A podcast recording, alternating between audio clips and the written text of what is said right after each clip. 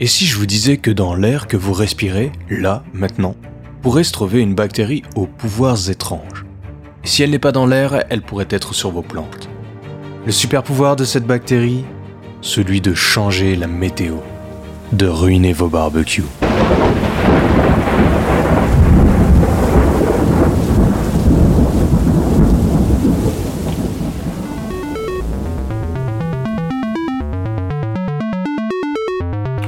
Savant sachant chercher. Un podcast Science Infuse. So I hope your podcast has passion.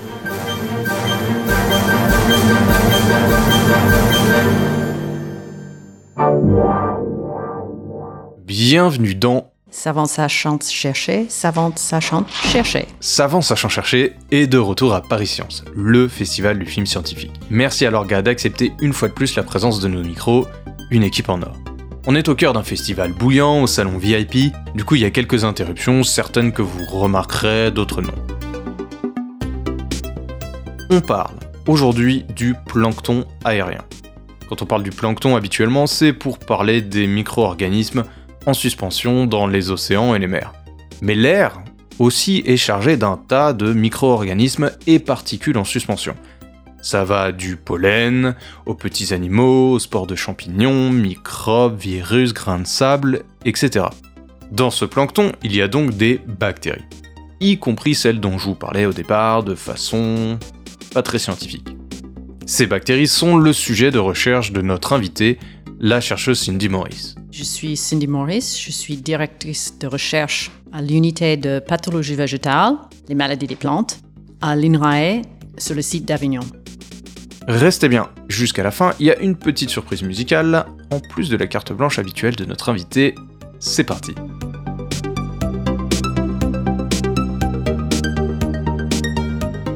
Vous êtes ici à Paris Science pour débattre autour d'un documentaire Le peuple désert de Claude-Julie Parizeau, où l'on nous présente un invisible trafic aérien. Comme dans les mers et les océans, notre air a un plancton aérien.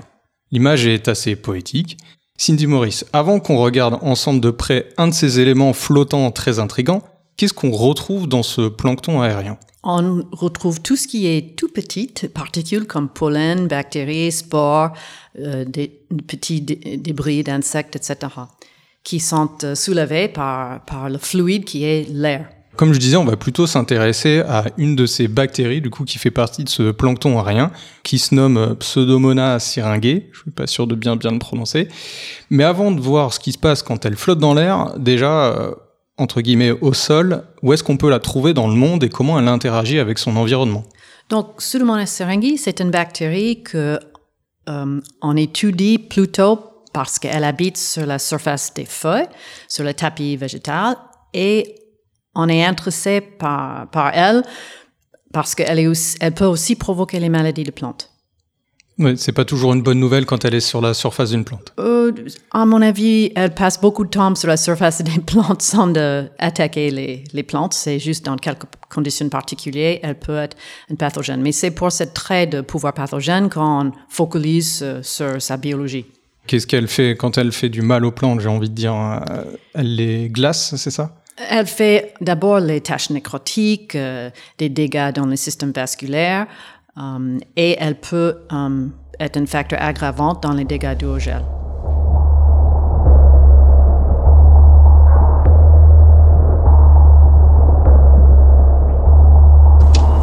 Oh gelé.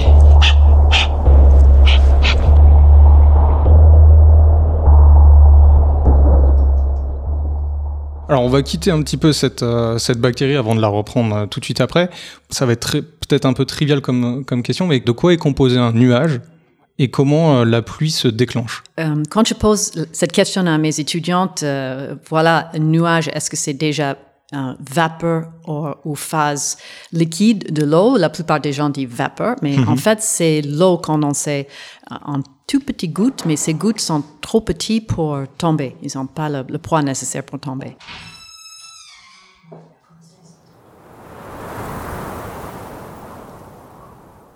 Donc vous nous disiez, un nuage, euh, c'est pas vraiment de la vapeur.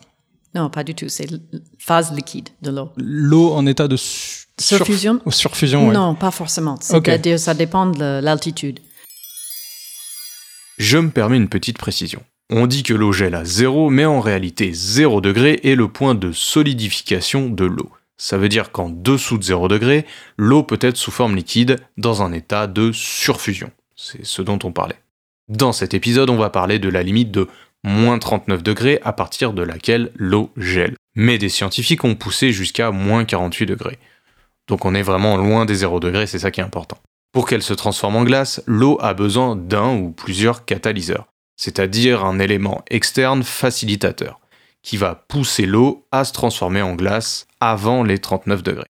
Par exemple, dans votre congélateur, ça peut venir des vibrations. Mais retournons à notre épisode et à la découverte d'un autre type de catalyseur.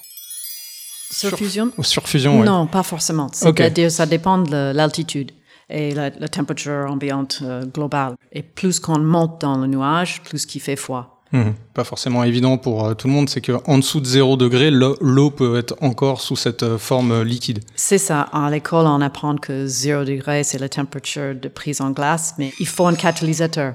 Et donc, moins 39 degrés Celsius, c'est la température de prise en glace spontanée. Mais Pour de l'eau- de l'eau pure, c'est ça? Oui, pour l'eau pure. Mais d'avoir cette température, euh, il faut monter assez haut dans un nuage et il faut que ça soit, oui, un grand, grand nuage. Ouais, c'est ça. Donc il y a de l'eau- de l'eau sous forme de vapeur, de l'eau sous forme de liquide, des petites particules. Pour déclencher la pluie, il faut un petit peu que ça se cristallise. Et ça se cristallise parfois pas à moins 39 degrés. C'est là ce, ce que vous disiez qu'il faut un catalyseur, donc quelque chose qui permet d'accélérer la, la réaction chimique. Oui, c'est ça. C'est-à-dire que pour que ces petites gouttes, gouttelettes dans le nuage euh, tombent, il faut qu'ils prennent du poids. Et donc, il faut rassembler 10 puissance 6 gouttelettes, un avec 6 zéros après. Ça fait beaucoup. Oui, ça fait beaucoup. Et donc, il y a plusieurs façons de faire ça. Donc, dans les zones tropicales, ça peut être turbulence. Dans les grands orages, c'est juste qu'ils euh, ils se rencontrent comme ça avec beaucoup d'énergie. Mais dans les zones temporaires, il, il faut de la glace. Il faut la formation de glace et la glace va coller à des, les cristaux de glace vont coller à des gouttelettes qui sont en surfusion. Et vous, vous le voyez quand vous mettez votre langue sur un glaçon. Ça colle. Ouais, c'est ça.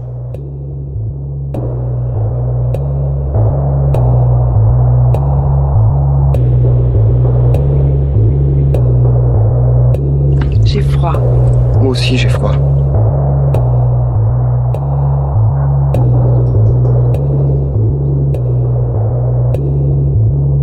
Fait des semaines que j'ai froid.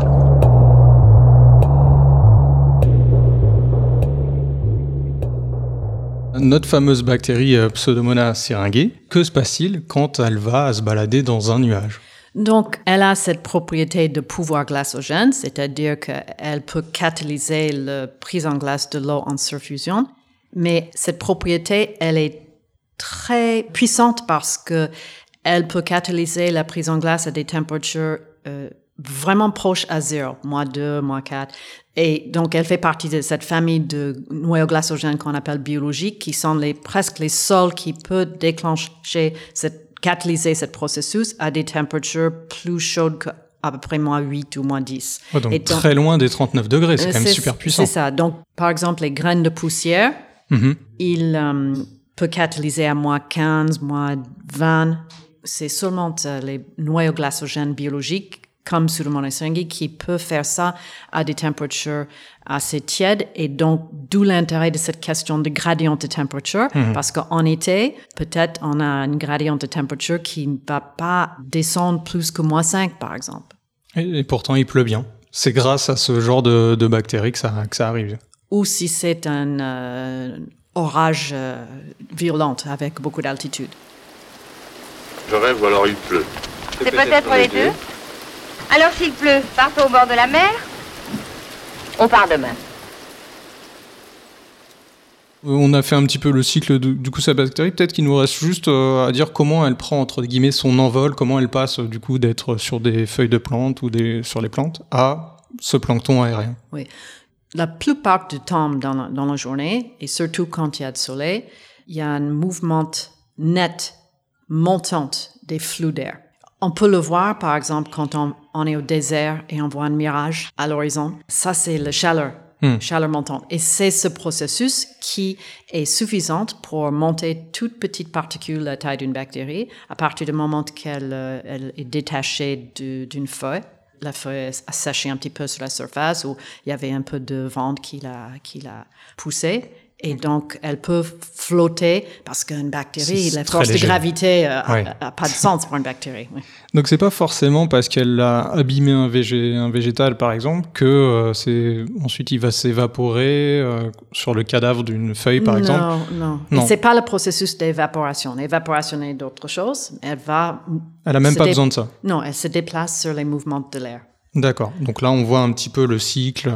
Elle se Ouais. fait prendre par euh, par la montée, elle touche au nuage et elle redescend j'imagine avec les gouttes de pluie. Exact. Et en fait, d'autres organismes qui font ce type de choses, il y a aussi des champignons, si elles sont pas assistées par la pluie, elles vont continuer à monter et peut-être aller aux stratosphères. Les gens ont trouvé des micro-organismes dans la stratosphère où elles vont simplement déshydrater et revenir jamais. Mais le pourcentage de ces bactéries qui sont glacogènes qui montent ou qu'on trouve dans un nuage, c'est plus petit que le pourcentage qu'on trouve dans la pluie ou dans la neige.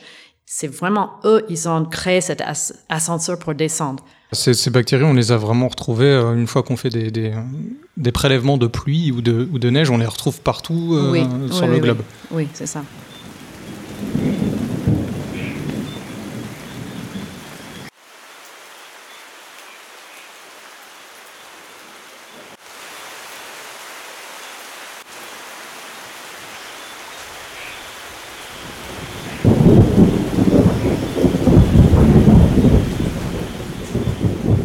La bactérie arrive, mais comment ça se passe d'un point de vue macroscopique si on, si on regardait? Comment on explique ce pouvoir glacogène Donc, elle a une protéine sur euh, le paroi extérieur, euh, sur son membrane extérieure, pour être précise, et cette protéine permet les molécules d'eau de se coller à une configuration qui est presque la glace.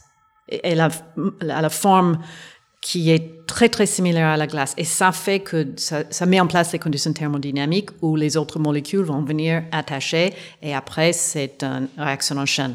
Et donc, c'est sur sa surface Ouais, C'est que ça vraiment, se passe. c'est vraiment le principe d'un catalyseur. Elle commence à organiser quelque chose et hop, après, la cristallisation se, se fait tout seul. Exactement.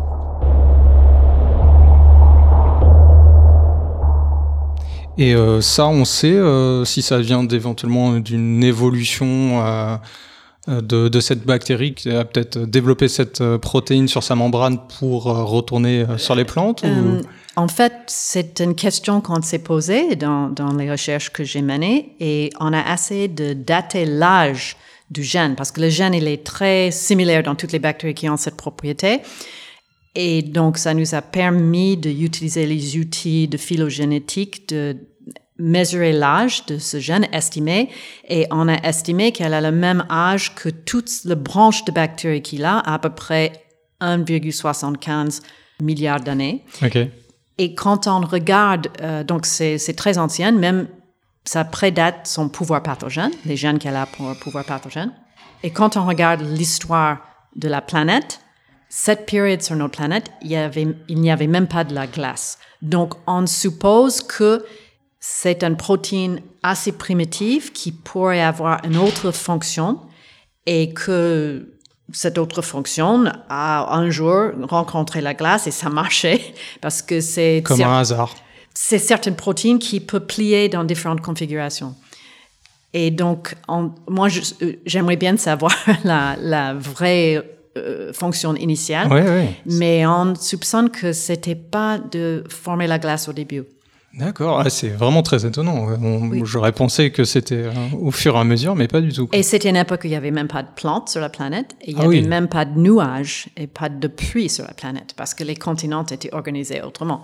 Donc, euh, elle, elle prédate notre cycle d'eau comme on le connaît aujourd'hui. Oui, c'est super étonnant. C'est vrai qu'on dit souvent que les premiers euh, organismes vivants, c'est des bactéries et ce genre de choses. Mais là, d'accord, celle-là est vraiment une ancienne qui, après, presque, l'environnement s'est créé, c'est bien, ça s'est bien passé pour elle. Oui, c'est comme elle avait un euh, couteau suisse et le tournevis qui marchait bien pour tourner les vis, maintenant ouvre les boîtes de peinture. sans- Ouais, c'est. Ah, c'est super étonnant, je trouve.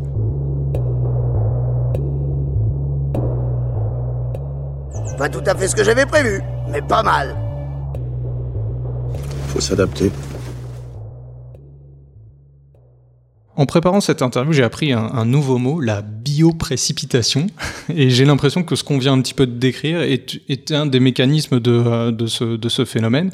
Donc, qu'est-ce que qu'est-ce que c'est que cette fameuse bioprécipitation? Oui, bioprécipitation, qui a été un mot qui a été créé par le professeur David Sands dans les années 80, quand il a eu cette idée, il a un peu rêvé de ce processus. C'est l'implication de la végétation et les micro-organismes dans la pluie. Et le mot bio est important parce que c'était une grande euh, bataille avec les physiciens parce que eux ils voyaient le, euh, que les facteurs physiques mm. dans la précipitation. Et donc on a travaillé pendant beaucoup d'années pour les convaincre et après maintenant travailler ensemble de montrer qu'il y a ce phénomène. Donc le, les micro-organismes vont monter, ils vont redescendre avec la pluie et cette pluie va augmenter à la fois le nombre de bactéries et qui va nourrir les plantes, qui va ensuite créer la possibilité de d'autres micro-organismes qui vont monter dans les, dans les nuages.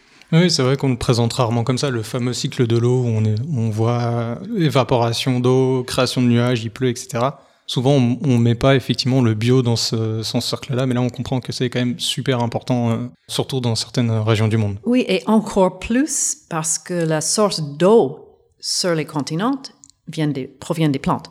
Bien sûr. À travers l'évapotranspiration, oui. Beaucoup de vie dans, dans ce cycle de pluie.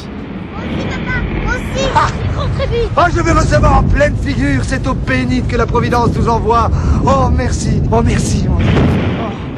On parle d'une, si je, je, je, vulgarise un petit peu euh, grossièrement, on parle d'une bactérie qui peut déclencher de la pluie. Ça amène forcément une envie toute humaine de maîtriser la météo. Alors aujourd'hui, c'est vraiment un souhait euh, pour certains milieux ou certains pays. Alors je vais prendre l'exemple un peu facile euh, de la Chine, qui, euh, pour, savoir, reçoit qu'une vingtaine de pourcents de pluie quand on considère toute la masse de nuages qui, qui parcourent son territoire. Donc le gouvernement chinois a annoncé, il y a un ou deux ans, vouloir contrôler sa météo d'ici 2025. Alors je parle de la Chine, mais en réalité c'est vraiment partout dans le monde. Cette course à, maîtriser la météo, c'est vraiment une problématique mondiale. Je me demandais justement, votre laboratoire et donc cette bactérie, comment elle se situe dans dans cette grande course, dans ce challenge à on va réussir à déclencher de la pluie?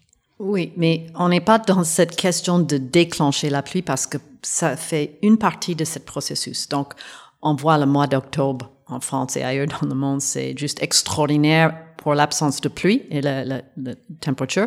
Donc, même si on avait des moyens pour déclencher la pluie, il nous faut des nuages et il n'y en a pas. Oui, on aura beau mettre des bactéries voilà. dans l'air. Et donc, on oublie le, le, la partie de la végétation euh, qui est essentielle pour, pour ça. Et donc, pour contrôler le météo, il faut aussi penser à d'où vient cette eau pour, pour former les nuages et ensuite euh, déclencher la pluie. Donc, je pense que le, cette grande effort de maîtrise de la pluie, il, il travaille sur une moitié de la question, mais pas la question globalement. D'où viennent les nuages? Donc, il faut ça. des réserves naturelles qui font qu'il y a de la vapeur qui, qui s'en échappe, c'est oui, ça l'idée Il faut quoi. arrêter faut la déforestation. Hey, Et euh, Bien sûr. Oui, on voit que par exemple la déforestation du Congo a réduit de façon très remarquable la quantité de pluie sur le plateau en Éthiopie qui nourrit le Nil. Aujourd'hui, est-ce que certains utilisent quand même cette bactérie pour essayer de ce que je disais, comme il y avait des méthodes farfelues, je me suis dit pourquoi pas euh, certains essayent de, de relâcher cette bactérie dans l'air en espérant qu'il pleuve? Oui, non, je pense qu'il focalise sur le iodure d'argent qui est utilisé classiquement et je pense que la formulation de cette iodure d'argent, il est amélioré et donc il met dans les fusils et boum. Oui. Um, oui, on parlait de la Chine, ils le font. euh, C'est ça. L'iodure d'argent est souvent utilisé pulvérisé dans les nuages, car il a une structure cristalline proche de celle de la glace, ça en fait donc un bon catalyseur. Euh, mon travail a focalisé récemment sur si on raisonne sur le cycle de bioprécipitation, comment on pourrait utiliser les paysages et prendre en compte le fait que le paysage, les plantes sont les générateurs de cette bactérie et sont les sources d'eau et reconcevoir ça pour avoir un impact sur ce cycle de précipitation. Eh bien justement, passons un petit peu plus à vos travaux de recherche.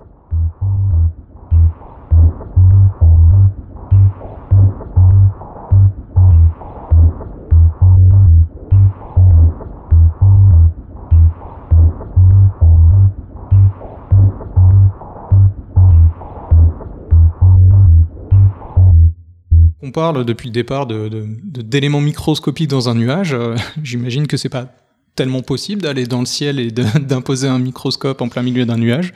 Du coup, comment on s'en sort pour euh, observer ces phénomènes-là? Mais en fait, euh, les personnes qui travaillent directement sur les nuages vont capturer le nuage et le ramener au labo. Et donc, il y a plusieurs méthodes. Donc, la personne qui est centrale dans le film, Pierre Amato, il travaille dans un observatoire où il attend l'arrivée de nuages à l'observatoire. Ils ont des échantillonneurs. D'autres personnes peuvent carrément prendre les avions et essayer de, de voler à travers un nuage qui est un peu plus risqué.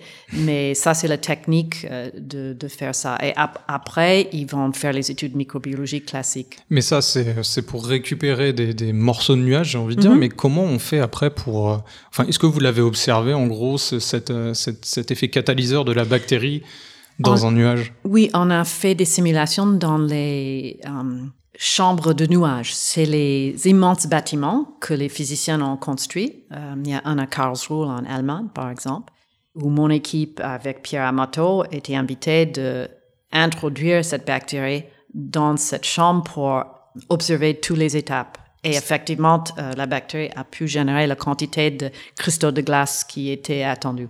Et ça ressemble à quoi ces chambres de nuages? J'ai presque l'impression qu'on fait de la poésie là. Mais c'est un bâtiment de la version que, que moi je connaissais est un bâtiment d'à peu près trois étages où au milieu il y a une grande chambre de pression qui peut contrôler euh, ce qu'il faut pour avoir la pression atmosphérique correcte et toutes les senseurs, etc. Maintenant, apparemment, ils sont des versions un peu plus petites que j'ai j'ai pas encore vues, mais ils simulent les processus euh, qui se passent euh, dans les nuages. Et visuellement, on voit vraiment un nuage? On ne le voit pas, mais il y a des senseurs pour mesurer euh, quand est le phénomène de condensation, de transformation de vapeur en liquide, um, pour quan- quantifier le nombre de cristaux qui sont form- formés. Oui. Son regard perce les nuages, les ombres, la terre et la chair. Il est très fort. Mais vous, vous travaillez aussi beaucoup, si je je dis pas de bêtises, sur euh, l'aspect de la bactérie sur la plante aussi. Oui, moi personnellement, mon- ma recherche focalise sur l'écologie de cette bactérie par terre, dans, euh, sur les plantes et surtout dans l'eau, parce que c'est ça qu'on a découvert, qu'elle est dans le cycle d'eau et en fait, où on a focalisé sur le milieu agricole, en fait, euh, peut-être il y a plus de cette bactérie dans le milieu aquatique que, que sur les plantes. Vous pouvez nous en dire un petit peu plus justement sur, vos recherches actuelles autour de, de cette bactérie? Donc, euh, ma recherche actuelle euh, a focalisé depuis plusieurs années sur évaluer la dissémination à longue distance. Et donc, il y a deux vecteurs, c'est les mouvements des rivières et mouvements de masse d'air. On a récupéré la bactérie dans une chute de neige sur le Jungfraujoch en Suisse, qui est le top of Europe. C'est le point en altitude plus élevée qu'on peut aller en Europe, 3800 mètres. Et il y a une station météorologique et de recherche. En fait, on a capturé Pseudomonas Elle est partout. et oui, et donc je voulais savoir d'où elle venait. Et donc on a regardé les trajectoires de masse d'air et on soupçonnait que peut-être la masse d'air a passé à travers Islande avant. Donc je me suis dit, personne n'a jamais étudié cette bactérie en Islande parce qu'il n'y a pas d'agriculture, presque pas d'agriculture en Islande. Et donc on est allé pour découvrir finalement que bien que la bactérie est partout sur la végétation sauvage en Islande, la diversité suggère que elle ne circule pas avec le, le reste du syringae sur la planète parce que la circulation, le jet stream, ne monte pas jusqu'en Islande. Et elle est coincée dans le cercle arctique. Et donc, elle est vraiment indépendante. Elle est pas pareille que génétiquement que ce les que autres. Pseudomonas syringae. Et c'est ça qui, a- qui nous a vraiment étonnés. Mais ça démontre l'importance de ce mouvement à longue distance et sa limite. Ça ça a développé des spécificités du coup en Islande ou? Non, elle est comme les autres, mais euh, avec les marqueurs de phylogénétique, on peut savoir qui sont les sœurs. Et on ne dit pas les frères pour les bactéries parce que c'est une. qui sont les sœurs Elle est, des- elle est une cousine éloignée, mais mais elle reste la même espèce. Ok, ça vient du même euh, du même Oui. ancêtre commun entre guillemets. Oui, c'est ça.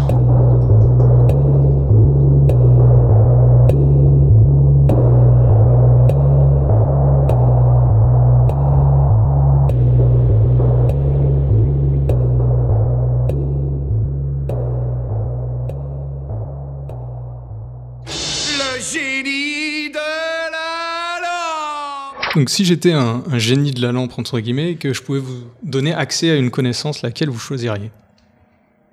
Ah, je pense que tout ce qui est quantitatif euh, par rapport au flux microbien dans l'atmosphère, c'est ce qu'on ne connaît pas.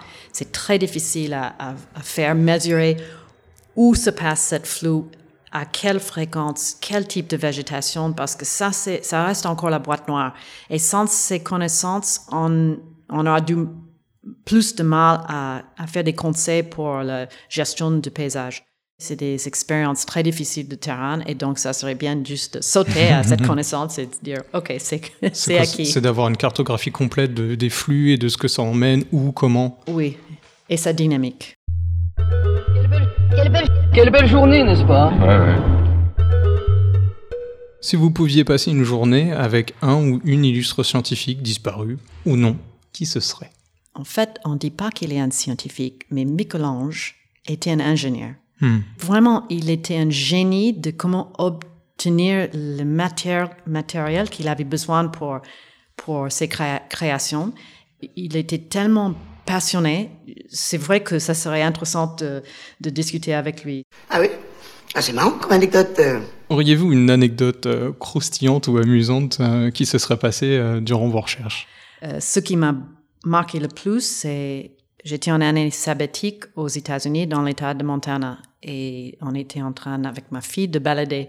Et il y avait une jolie euh, cascade. Elle est allée toucher cette eau qui coulait sur les cailloux et elle m'a dit euh, maman c'est pas aussi froid que ça et c'est fou. J'ai comment on dit quand on a cette lumière qui Ah, s'allume? Tous, pas, oui, pas Eureka, mais cette lumière, j'ai eu cette idée, j'ai dit, ah, si j'étais sur le Mont Serengeti, c'est là où je vivrais parce qu'il y avait une espèce de biofilm de algues sur les cailloux. Je me suis dit, j'aurais les sucres de la photosynthèse de plantes sans de leur système d'agression des, des plantes supérieures qui vont me combattre. Et je suis dans l'eau et l'eau, il est froid, mais pas aussi froid que ça. Et ça serait la situation idéale pour vivre. Et donc, on a retourné au labo. J'ai collecté mon équipement, je retournais, j'ai gratté sur les cailloux. au, même, au même endroit que... Yeah, oui, ah oui Même endroit, où- parce qu'on n'était pas aussi loin de, de labo. Et je l'ai trouvé. Et là, je me suis dit, j'ai pas la chance. Ça peut pas être comme ça. ça doit indiquer que qu'elle est partout. Et ça, c'était le, le début de toute cette recherche que je mène aujourd'hui sur cette bactérie dans le système, dans le cycle d'eau.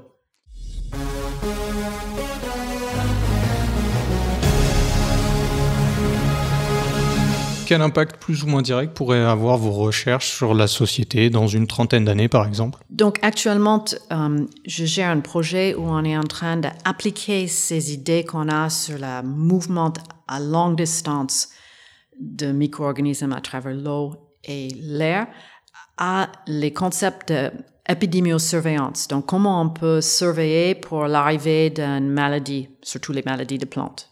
Actuellement, peut-être euh, quand on va faire cette surveillance, on va dans le champ d'un producteur, on va essayer de voir si notre agent phytopathogène est là, mais c'est trop tard si on le trouve. Hmm. Et donc, nous, on est en train de, de appliquer euh, les modèles qu'on avait créés pour estimer les arrivées avant qu'il arrive, pour déplacer la surveillance plus tôt dans le temps, plus loin d'un champ de culture que le champ de culture euh, lui-même, pour un peu éviter que la maladie arrive et orienter ça vers une prophylaxie ou vers une réorganisation d'où on va cultiver ou voir l'interconnectivité des différents usages de paysage qui peut transmettre euh, euh, maladie l'un l'autre, mais c'est à une échelle que le, les producteurs, les cultivateurs ne raisonnent pas aujourd'hui. Hmm. Et donc, c'est la conséquence que j'espère que ma recherche va avoir sur une meilleure compréhension de comment les processus à grande échelle sont quand même connectés et, en- et prévisibles. Oui, pour pouvoir prévoir et donc éventuellement carrément, vous disiez, changer de- d'espace, de mettre les récoltes à un Déc- autre endroit. Décaler les, Ah ouais. les cultures, décaler les espaces ou prédire avant leur arrivée. euh, Presque faire de la météo de bactéries. euh, Ou de petits insectes ou de- vecteurs de ah oui, c'est maladies vrai aussi. oui, bien sûr. Ouais, donc ça, une exact. météo de plancton euh, aérien. Exact, exact. Ah, c'est une Ah bonne façon de le dire. Oh, mais j'adore l'abstrait. Mais j'adore l'abstrait. Est-ce que vous auriez une recommandation culturelle scientifique à, à nous partager? Oui, euh, personnellement, j'aime beaucoup lire les livres qui font la vulgarisation, vulgarisation de la science. Et donc, je recommande deux livres en particulier. Il y a celui de Bill Bryson, qui est une brève histoire de tout, short history of nearly everything. Ok. Bill Bryson, c'est un euh, écrivain qui écrit plutôt euh, sur les voyages, qui n'a pas de formation scientifique, mais il était frustré de pas comprendre toutes ces différentes avancées scientifiques, et donc il est allé interviewer une diversité de scientifiques et sa façon de déjargoniser la science Hmm. est hallucinante. Et l'autre est Nick Lane, qui est un chercheur, un biochimiste en Angleterre, qui pose vraiment des questions intéressantes sur la première origine de la vie. Et il a une façon de faire que la biochimie est, est passionnante. Ok.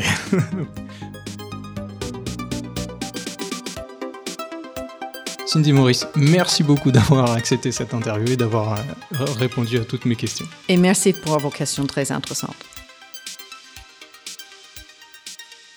Carte blanche. Le sujet du film de Claude-Julie Parizeau est en fait euh, que quand on respire, il y a tas de choses dans l'air. Et si j'avais à communiquer quelque chose, c'est il ne faut pas avoir peur parce que ce n'est pas un phénomène, un phénomène nouvel. C'est quelque chose qui est toujours comme ça. Et euh, les micro-organismes, on se baigne tout le temps dans les micro-organismes. Et donc, il ne faut pas les voir comme quelque chose dans nos toilettes qu'il faut nettoyer. Euh, c'est nos amis. Ils colonisent notre peau, on produit la nourriture avec, euh, ils colonisent nos intestins. Sans les micro-organismes, on n'a pas une bonne qualité de vie. Et donc, il faut juste être capable de faire la différence entre le bon et le mauvais. Et même avec le mauvais, il y a certains avec lesquels on peut coexister. Um, D'autres non. J'aimerais que si j'avais une petite influence d'aider les gens à ne pas avoir peur de ce sujet de micro-organismes. C'est OK? C'est super, ouais. Comme promis, un bonus musical, une reprise de notre invité Cindy Morris de Dust in the Wind, avec des paroles modifiées dédiées aux bactéries qui volent dans les airs.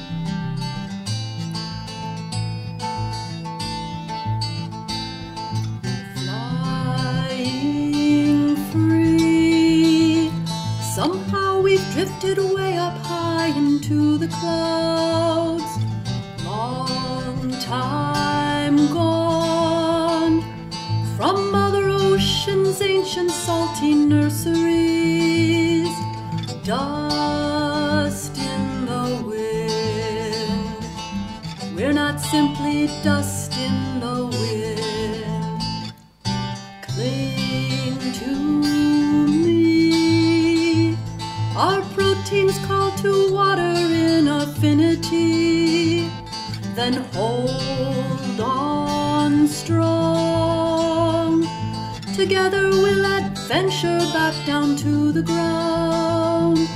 Dust in the wind. We are more than dust in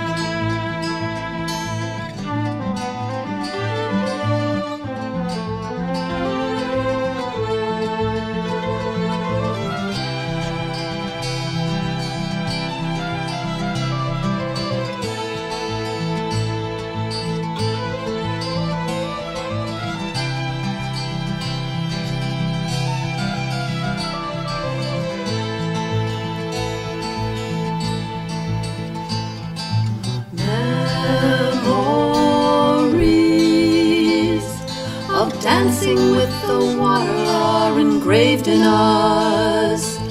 Fields of green are playgrounds in the fate of our trajectories.